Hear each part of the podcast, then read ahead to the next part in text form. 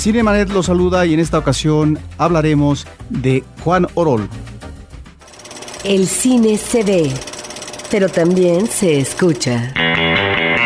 Se vive, se percibe, se comparte. Cinemanet comienza. Carlos del Río y Roberto Ortiz en cabina. Juan Orol, un director de cine con una carrera prolífica y además uh, una carrera que se extiende durante varias décadas y en vertientes cinematográficas que fueron muy socorridas por el cine mexicano de antaño. Para hablar de este director Juan Orol, está con nosotros Eduardo de la Vega Alfaro. Eduardo. ¿Qué tal, Roberto? ¿Cómo estás? Eduardo de la Vega Alfaro ya ha estado con nosotros hablando sobre su trayectoria como investigador. Él actualmente continúa siendo investigador de la Universidad de Guadalajara en la rama del cine y ha escrito toda una serie de libros sobre cineastas eh, como Rafael J. Sevilla, el mismo Juan Orol, eh, también Arkady Beutler, José Bor y también ha abordado eh, la vanguardia soviética y su eh, influencia en la estética cinematográfica mexicana. De tal manera que ahora nos reúne este podcast para hablar sobre este personaje peculiar, Juan Orol. ¿Por qué es importante un director en la cinematografía mexicana como él?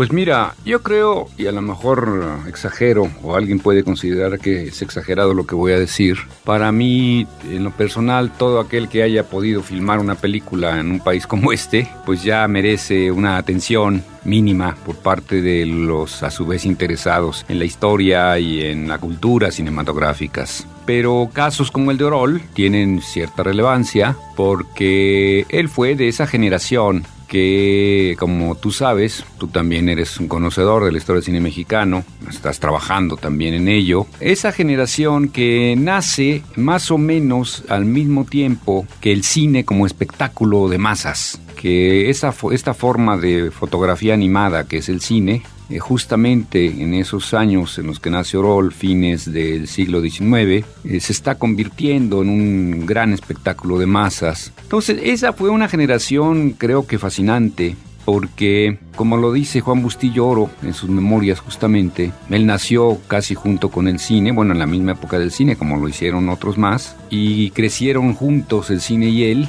es una bonita metáfora, crecieron juntos y desde que él era pequeño eh, y el cine también tenía poco tiempo como espectáculo, pues hubo un encuentro que para ellos fue eh, encuentro definitivo en la medida en que los marcó como ese nuevo arte, como ese nuevo espectáculo, como ese nuevo medio, como todo lo novedoso que vino a ser el cine en su momento. Y ya hubo algunos casos, como el de Justilloro, el de Orol y otros más, que obviamente el cine se les volvió una pasión, una pasión, digamos, demencial, porque además se sabían, eran conscientes de ello, eran pioneros, se incursionaban en el cine iban a ser pioneros en mayor o menor medida, en uno o en otro sentido. Y bueno, el caso de Rol fue eh, su contacto con el cine, hasta donde él lo comentó o, lo, o más de una vez lo expresó, fue también de muy pequeño, cuando este espectáculo estaba apenas iniciándose, estaba creando sus códigos narrativos, etcétera, sus convenciones melodramáticas, cuando la gente de pronto voltea a las pantallas para encontrar en ellas también formas de identidad, formas de identificación dramática, cotidiana, etcétera. Y aunque Orol, digamos, llega poco después que gente como Juan Bustillo Oro al medio cinematográfico y al medio artístico en general, pues sí le toca la suerte de ser uno de los primeros que produce cine en México cuando este medio se ha, ha vivido recientemente la gran revolución que fue la incorporación del sonido. Y que en el caso mexicano en lo particular permitiría que el cine mexicano se volviera industria, que ese cine mexicano se volviera una industria y que gracias a una serie de coyunturas se volviera a su vez la industria cultural más importante del mundo iberoamericano. Entonces, bueno, Orol, en tanto que partícipe de ese proceso, en tanto que alguien involucrado en tanto que alguien eh, que incluso el poco capital que había logrado reunir a lo largo de sus primeros años de vida lo invirtió en el cine,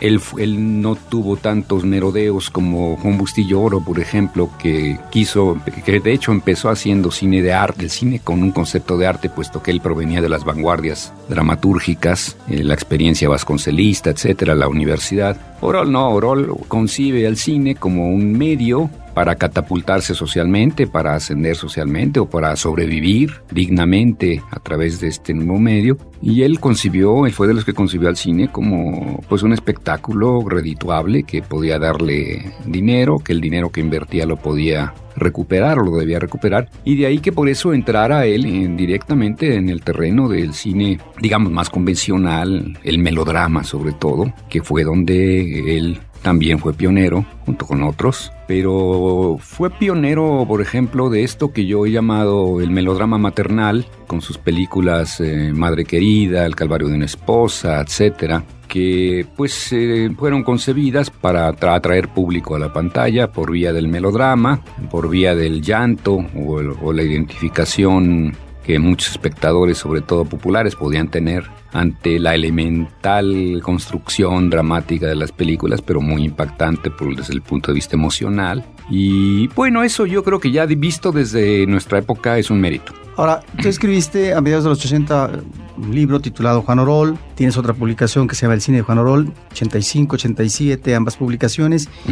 Y eh, la pregunta siguiente sería, ¿por qué se le considera un autor en el caso de Juan Orol y cuál es su universo fílmico? Bueno, el caso de Juan Orol tendría todavía más interés, aparte del que ya mencioné, de ser pionero, de ser eh, pionero también de la, de la industria como productor, como empresario, digamos, como uno de los que con el éxito de Madre Querida, que no solo fue un éxito eh, local, es decir, mexicano, nacional, sino que también impactó en, países del Caribe, en Cuba, de donde él provenía, también en algún momento él estuvo en Cuba desde pequeño. Aparte de eso, aparte de esa condición de pionero como empresario, también Orol se metió a, incluso para abaratar costos, eso lo llegó a reconocer, se metió a cultivar otras facetas de la creación cinematográfica. Se volvió primero actor, luego guionista, guionista y, actor en la primera experiencia que tuvo, productor, eh, luego ya asumió la dirección de la mano de otro pionero, Ramón Peón, que a su vez había sido asistente de dirección de Santa, la clásica primera película con sonido integrado a la imagen óptico. En fin, todo eso. Lo que hizo autor o lo que de alguna manera es un autor popular, hay que aclararlo, a Juan Orol fue el hecho de que, como lo los clásicos que hablan del cine de autor, el autor para hacerlo tiene que expresar su mundo en efecto, su universo, sea limitado o no este universo, vamos a decirlo así, lo interesante, lo importante es que exprese su universo, su mundo, su visión del mundo, sobre todo. La visión del mundo de Orol tiene mucho que ver, como la de todo autor, con su vida personal, con su experiencia vital. No es alguien que se invente un mundo, sino que trata de trasladar a la pantalla, claro, camuflado por otras cuestiones, con diversas historias, lo que parece haber sido una vida muy, eh, muy dada al drama, porque pues ya después se sabría yo que seguí después de muerto Orol, yo todavía lo entrevisté, lo alcancé a entrevistar para, para los libros que publiqué. Todavía ah, mantuve a partir a raíz de eso amistad con la ya fallecida Dinora Judith, que fue su última viuda, a la que le llevaba cualquier cantidad de años. Y ella ya en, en, una cuestión ya de confianza que me gané, creo, a través de esa amistad, ella me platicó cuál había sido el verdadero caso de Orol por lo cual al parece haber sido, aparte de todo, un hombre que al sentir la ausencia de la madre le dio por justamente buscar en el cine como un sustituto de la imagen materna a través de una serie de historias muy melodramáticas. Él siempre declaró haber que había nacido en el Ferrol, que es este puerto de Galicia, en el que también nació Francisco Franco. Pero después eh, se supo, y eso ya hay, está, hay documentación que colegas españoles me proporcionaron, de que nació en un pequeño poblado cercano al Ferrol, eh, Lalín, se llama este pueblo, al que muchos años después, junto con José Díaz y otros que conocimos a Orol, regresamos para poner una placa, fuimos invitados para poner una placa en la casa donde nació eh, Juan Orol, en ese pequeño pueblo de Lalín, del cual él salió expulsado, a lo, bueno, no expulsado, sino su madre lo envió a Cuba donde vivían unos parientes y unos amigos que también se habían trasladado de ese mismo pueblo a, a La Habana para quitárselo de encima, hay que decirlo abiertamente, porque ella se quería casar con otro hombre, eh, ella tuvo a como resultado de una relación extramarital, no sé, ella no estaba casada, el hombre con el que concibió a Aurol sí era casado y por eso ella no se quiso casar con ella, ella fue una madre soltera típica, campesina, pero después se le dio la oportunidad de casarse, pero el hombre con el que se iba a casar dijo que se deshiciera de su hijo, que sí se podrían casar, ese tipo de cosas que se daban y que se siguen dando, y entonces ella decidió enviarlo a, a La Habana, alejarlo del seno materno. Y bueno, eso seguramente lo marcó, ¿no? Si seguimos las pautas de Freud, de que infancia es destino y carencia de madre todavía más, pues yo creo que sí lo afectó y, y su cine, casi todo, si lo observas, hay siempre personajes huérfanos, personajes que son abandonados por las mujeres, que es otra forma de orfandad, por sus respectivas mujeres, amantes, etc. Y como que siempre hay una especie de masoquismo en esta idea, ¿no? De parte de Orol. Bueno, pues eso, aunque sea, se trate de un autor popular, pues es una autoría y su universo siempre tiene una relación, si tú quieres, hipertrofiada, a lo mejor no muy lograda en la pantalla por las razones que se quieran, pero siempre hay una constante en su cine, que eso es ser un autor, y es que justamente en sus personajes protagonistas masculinos hay siempre una orfandad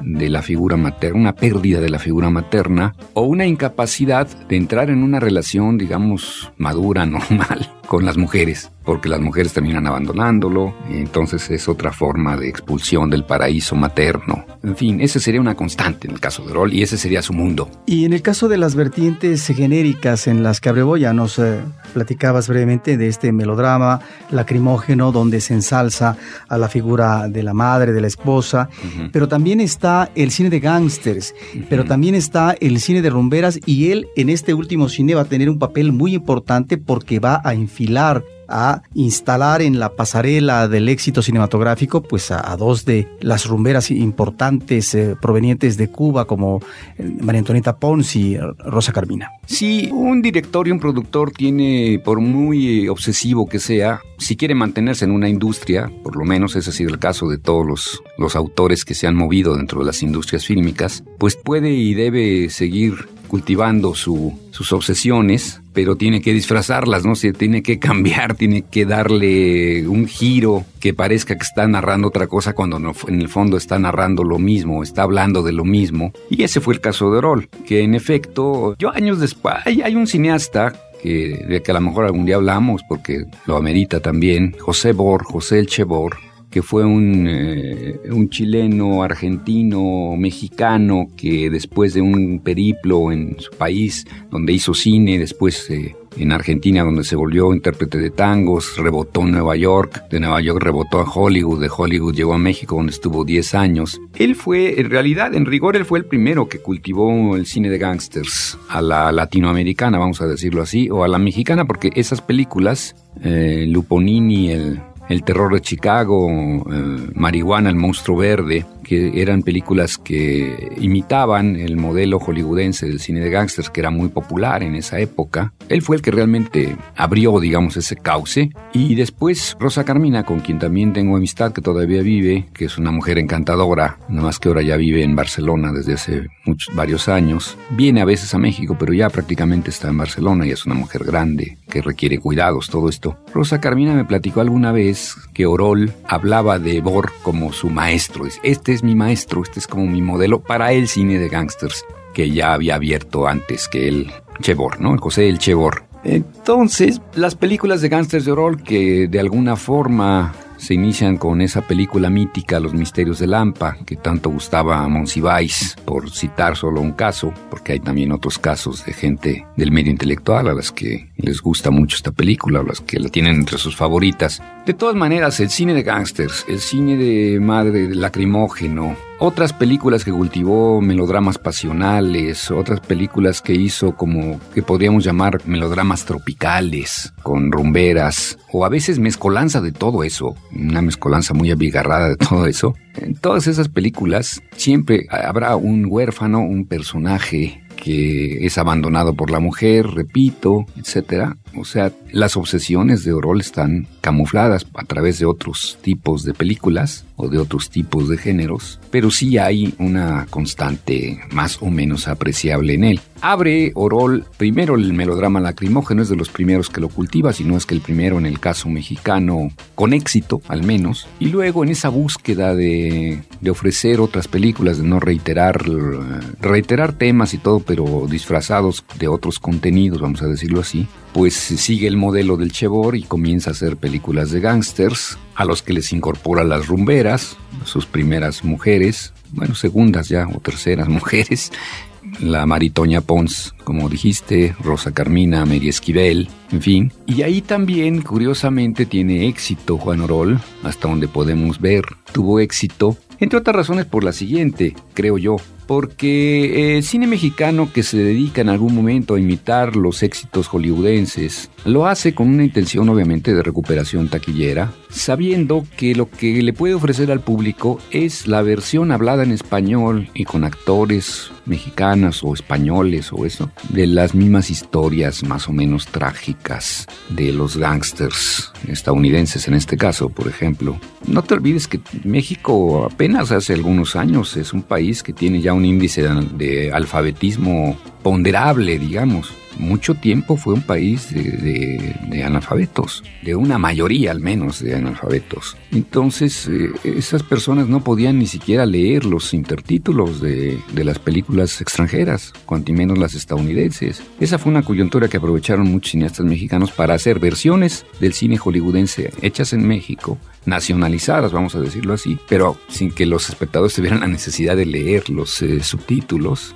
y reiteraban los modelos, entonces bueno, el espectador podía gratificarse viendo una típica historia de gángsters, que casi siempre, acuérdate, en, en casi todas las películas de gángsters, se elogia en una parte de la película implícitamente al gángster para que termine siendo encarcelado o muerto y castigado por haber osado trascender o intentado más bien trascender los esquemas morales sociales a través del robo y demás. Bueno, eso esa labor también la cumplió Orol en su momento con películas que después se volvieron unos en algunos casos en unos casos siguió como que esa línea tradicional del, del gángster, Johnny Carmenta se podría llamar, el típico gángster de Orol, ubicado en México o en una especie de Estados Unidos-México muy difuso, pero llegó Orol al grado demencial, que eso también podría considerarse en parte condición autoral, hacer una mezcolanza de la comedia ranchera con el cine de gángsters en aquella famosa película Gángsters contra Charros, que gustó muchísimo en, en, los pueblos, sobre todo en las pequeñas comunidades de México y de otros países de América Latina. En parte, pues porque ese abigarramiento representaba como una simbiosis del cine estadounidense con el cine mexicano, o modelos del cine estadounidense con modelos del cine mexicano. Pero no también tendría que ver con el extranjero, el que bueno, vive una infancia mínima en España, pero parte de su infancia completa y adolescencia en Cuba. Esta visión del extranjero que al llegar a México, estamos hablando de los años 30, sí. encuentra esta raigambre, esta cultura popular y esta posibilidad de poder congeniar el elemento rural, el elemento del campo con el elemento citadino. Sí, sí, sí, un poco hacia allá iba. Justamente es una mezcolanza de varias cosas. Lo extranjero y lo nacional, lo rural y lo urbano, lo femenino y lo masculino, tal como los concebía Orol, la música vernácula con la música tropical, en fin, eran unas mezcolanzas, unos híbridos genéricos que de alguna manera anuncian la hibridez genérica que después tendrían, por ejemplo, muchos cómics, o que en la misma época habían tenido muchos cómics y que de ahí algunos tomaron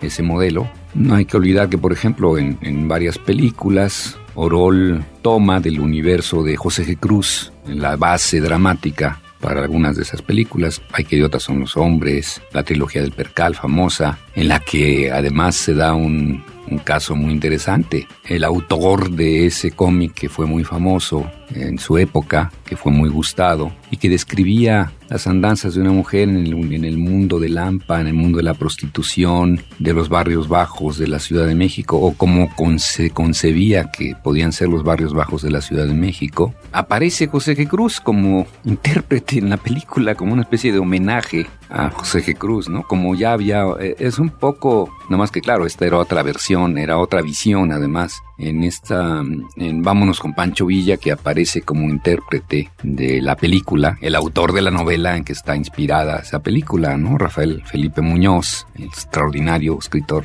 chihuahuense, y esos también pueden ser como méritos, en el caso de Rol, que habría que rescatar. Cómo incorpora esa cultura popular del cómic al cine, con todo y el autor. Digamos, cómo mete al autor también en la pantalla a hacer su respectivo juego y su personaje. Cinemanet está de intermedio. Regresamos en un instante tipos de vinos, variedades de uvas, viñedos, cómo llevar una cata, regiones vitivinícolas, casas productoras y todo lo que quieres saber sobre este tema lo encuentras en Vino para principiantes, un curso en línea de educación sobre el vino. www.vinoparaprincipiantes.com, un podcast de frecuencia cero, Digital Media Network. Los avances tecnológicos son mayores cada día y conforme crecen sus alcances, también sus riesgos. Crimen Digital. Todo lo que necesitas saber sobre cómputo forense y seguridad informática. www.crimendigital.com. Un podcast de frecuencia cero. Digital Media Network. Cinemanet. Tú conociste a Juan Orol, sí. lo entrevistaste. ¿Cómo era Juan Orol, eh, su personalidad, su carácter y cuál era la consideración que él tenía de sí mismo como cineasta? Bueno, mira, yo lo conocí ya en realidad en, una etapa muy decadente, ya estaba muy enfermo, ya tenía problemas serios pulmonares, ya no podía hablar mucho.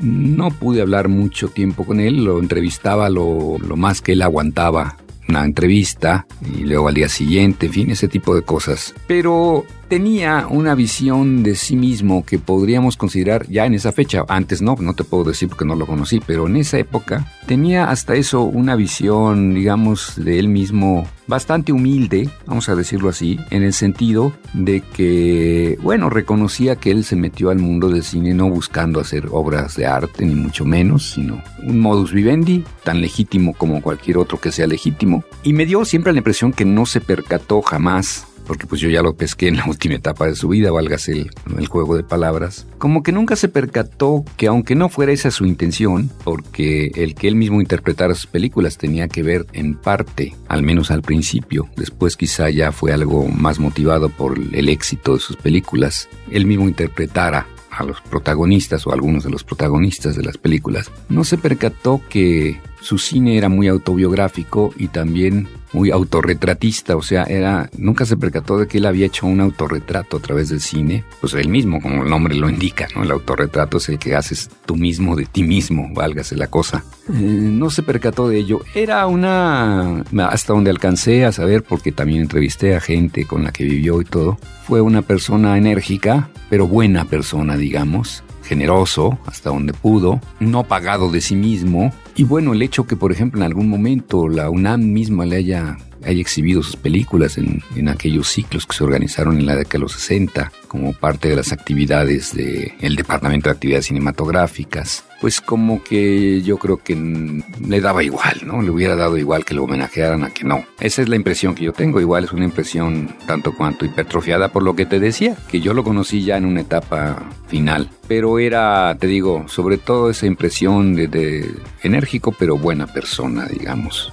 ¿Tú crees que sus antecedentes eh, adolescentes y de juventud, sobre todo en el ámbito del deporte, lo mismo corredor de autos que boxeador, que beisbolista o que torero? Agente de la secreta. Pero antes de eso, Sí. Ah. la cuestión deportista, que estos a lo mejor fueron elementos que forjaron su carácter para que tuviera el arrojo y la determinación en el ámbito cinematográfico. Yo creo que sí, sí ayuda, ayuda a la disciplina. El cine es un arte y un medio que requiere disciplina y una disciplina muy especial y mucho tesón. Un cineasta que no tiene tesón no hace películas. Así de sencillo. Ni siquiera gente como Buñuel, a que en algún momento ya le, le llegaban a ofrecer para que hiciera películas, ni siquiera él tuvo en algunos momentos que evitar salir a la calle a buscar hacer una película y, y tener el tesón suficiente para lograr hacerla. Em, sí, eh, los deportes pues son eso, ¿no? También son elementos de disciplina para que estés bien, pues tienes que hacer un, determinado ejercicio, pero lo tienes que hacer seguido, entonces eso implica una disciplina, una forja de carácter también. Yo creo que sí le ayudó eso, le ayudó ser torero, que fue torero varios años, parece ser que más bien regular, no fue nada destacado, con el nombre de Esparterito toreaba sobre todo hasta donde yo pude investigar en plazas de la provincia, casi en la Ciudad de México, no, no llegó a haber registro de que él toreara más que una o dos veces. Se ganaba la vida exponiendo, exponiéndose como torero, que también es otra disciplina, ¿eh? hay que reconocerlo, implica mucha disciplina. Todo eso le forjó un carácter, yo creo, estoy de acuerdo con esta idea, que después pudo aplicar al cine. Pero antes eh, de entrar al cine, como tú mencionabas, estuvo en la policía secreta. ¿Cómo es ese, ese pasaje de su vida? Pues mira, antes de entrar al cine, cultiva casi al mismo tiempo su trabajo como policía secreto. Yo creo que a él le gustaba mucho esto del, de lo policíaco porque después pues, también lo tradujo en las películas vía el caso del Chebor, ¿no? Como la inspiración de Chebor, pero también su experiencia personal. Yo creo que hay muchos oficios o muchos rasgos en, en muchas personas que podemos decir que terminan haciendo esos, oficios, a lo mejor tú y yo somos un caso de esos, pues por sobrevivir, ¿no? O sea, para ganarse la vida, para tener donde, de qué comer decentemente, entre comillas, o sea, pues dentro de los parámetros que se consideran decentes o, normales, digamos, en, en una sociedad como la nuestra. Y a mí me da la impresión que él entra a la secreta pues como porque no tenía empleo, entonces dijo, bueno, pues, eh, pues ahora le entro a esto, porque también le gustaba seguramente, era un hombre que, pues eh, en los deportes, el, que practica deportes incluso a nivel profesional, y esto no estoy descubriendo el mundo, simplemente estoy repitiendo lo que otros dicen, le gusta mucho derramar adrenalina, ¿no? Entonces él seguramente era una persona de este tipo. Y pues yo creo que qué mejor forma de derramar la adrenalina que cultivar un oficio como el de policía, ¿no? O el de agente de la secreta. Te estás exponiendo siempre a que te maten o que te hieran, en fin.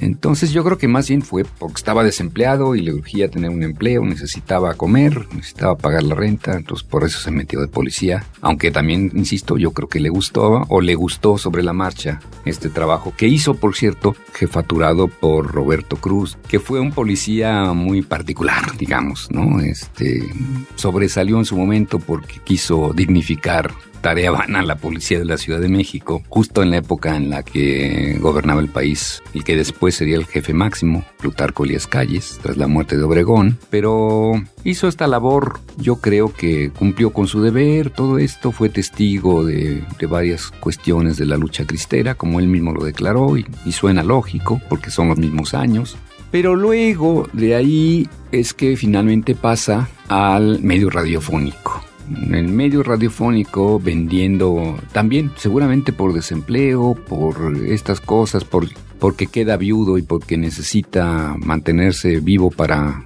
hacer que su pequeño hijo sobreviva, que quedó desamparado, se sale de la policía, se mete en el medio radiofónico, entra a una radiodifusora del entra a la radiodifusora oficial del Partido Nacional Revolucionario, la XNR, pero haciendo no una labor de locución ni mucho menos, eh, vendiendo publicidad, que es una de las formas de trabajo en radio, como tú lo sabes. Pero eso le sirvió para conocer a gente del medio artístico, del medio radiofónico, y eso a su vez fue, lo ayudó a catapultarse al, al medio cinematográfico, que entonces estaba iniciándose o reiniciándose después de aquel fracaso de intento de hacer una industria en las décadas de los 20 y que gracias al sonido sí fue posible. Él vio eso, andaba buscando seguramente también otra forma de sobrevivir y dijo pues el cine puede ser una y en ese caso acertó al grado de que, bueno, ahí se quedó ya el resto de su vida en ese, en ese medio. Juan Orol y sus mujeres, no solamente en el plano íntimo, sino también profesional en el cine. María Antonieta Pons, Rosa Carmina, tal vez la más despampanante de las rumberas, de origen cubano,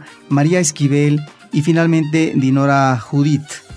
¿Cómo se establece esta relación? Porque da la impresión que a lo mejor fue un manejo de conveniencia mutua en el caso de las actrices para poder ingresar, instalarse en la pasarela fílmica y bueno, en el caso de él, finalmente lograr cuajar una relación matrimonial con estas mujeres hermosas, despampanantes, y que también incidió favorablemente para que llegaran efectivamente al éxito y la fama. Bueno, eh, antes de todas ellas, la primera musa, vamos a decirlo así, si se le puede llamar o se le puede calificar así, fue eh, Amparo Moreno. Amparo Moreno fue la, la musa, la protagonista de la mayoría, no de todas, de la mayoría de las películas melodramáticas de la primera etapa de Juan Orol. Ella era su cuñada, era la hermana de la madre del hijo que tuvo de Arnoldo Orol y, el que, y que quedó huérfano al morir su madre. Entonces la tía terminó de digamos, de criar a ese hijo, a su sobrino en este caso, y como que también sustituyó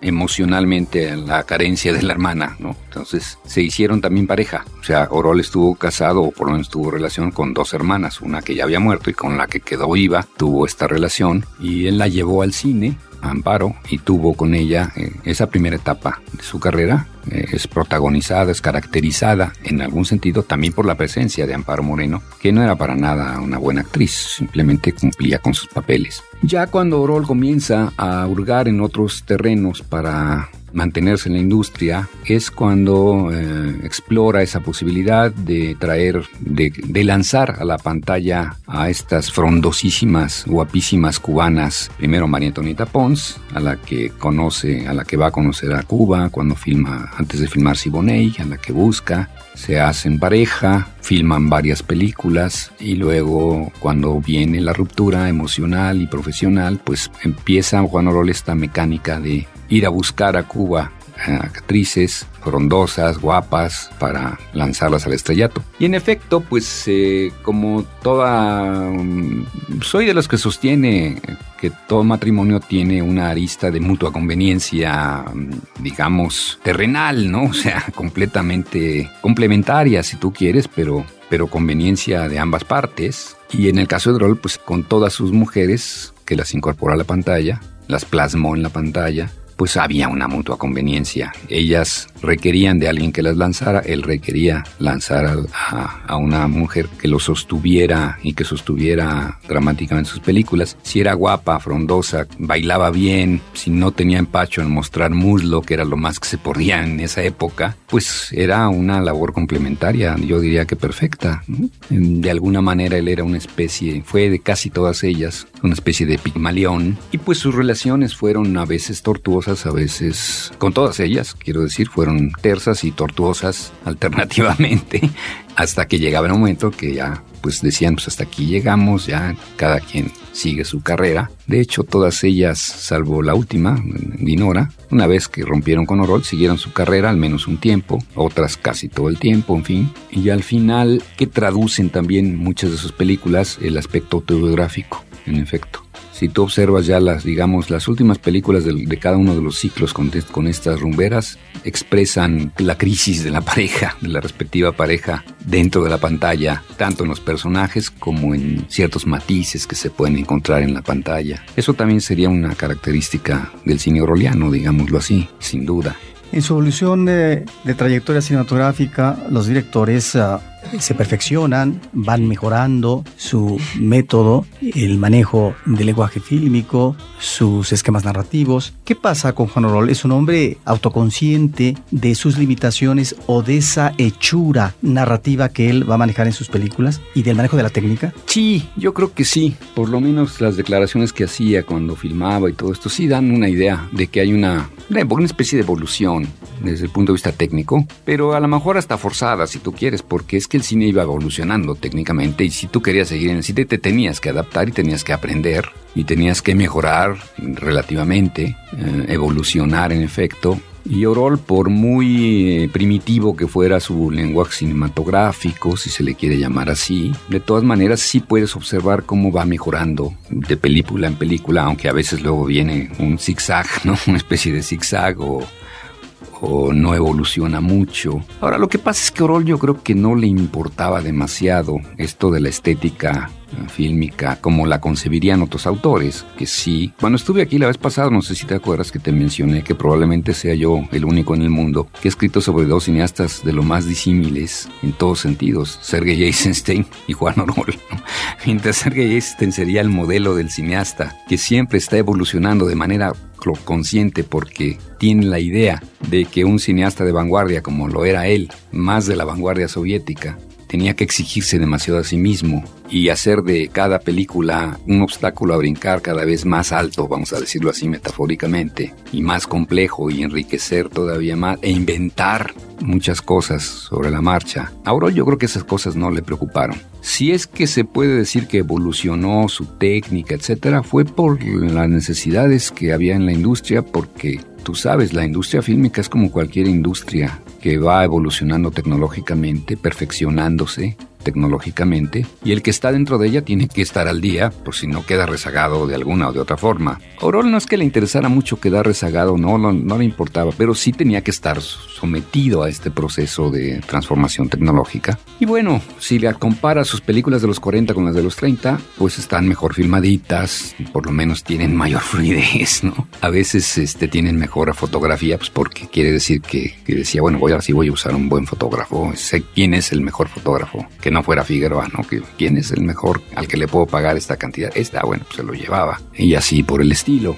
Llegó rol incluso, cosa que a mí nunca ha dejado de sorprenderme, aunque luego es lógico en una industria como la mexicana. Llegó ya en la última etapa de su carrera a contar como camarógrafo al mismísimo Agustín Jiménez, que es uno de los portentos de la fotografía mexicana, y que a mí todavía no me explico cómo pudo haber una simbiosis entre un artista, un artista notabilísimo, sofisticado como Agustín Jiménez en la fotografía, que por cierto, ese talento no se nota en las películas de Orol y en las de otros cineastas de la época con las que él trabajó, pues casi a destajo, digámoslo así, y Juan Orol, que era pues como que la antípoda de, de Agustín Jiménez en muchos sentidos, o en todos. Pero bueno, son las contradicciones que suelen darse en una industria fílmica X, ¿no? Como la mexicana. Yo creo que no le, al final resumiendo, te diría que, que no le interesaba mucho mejorar su narrativa, sino que la misma avance tecnológico se lo exigía. Y como que no le quitaba el sueño eso. Lo que sí le quitaba el sueño era que la película se hiciera, se terminara, se exhibiera y le ganara lo más que, que pudiera con ella. Juan Orol ha dado pretexto, ha dado pie a la realización de una película, El mundo fantástico de Juan Orol. ¿Qué opinas sobre esta cinta? Mira, es una película sobre la cual creo que no puedo tener una perspectiva muy objetiva, por más que yo soy de los que creen que no, no se puede ser objetivo en esta vida.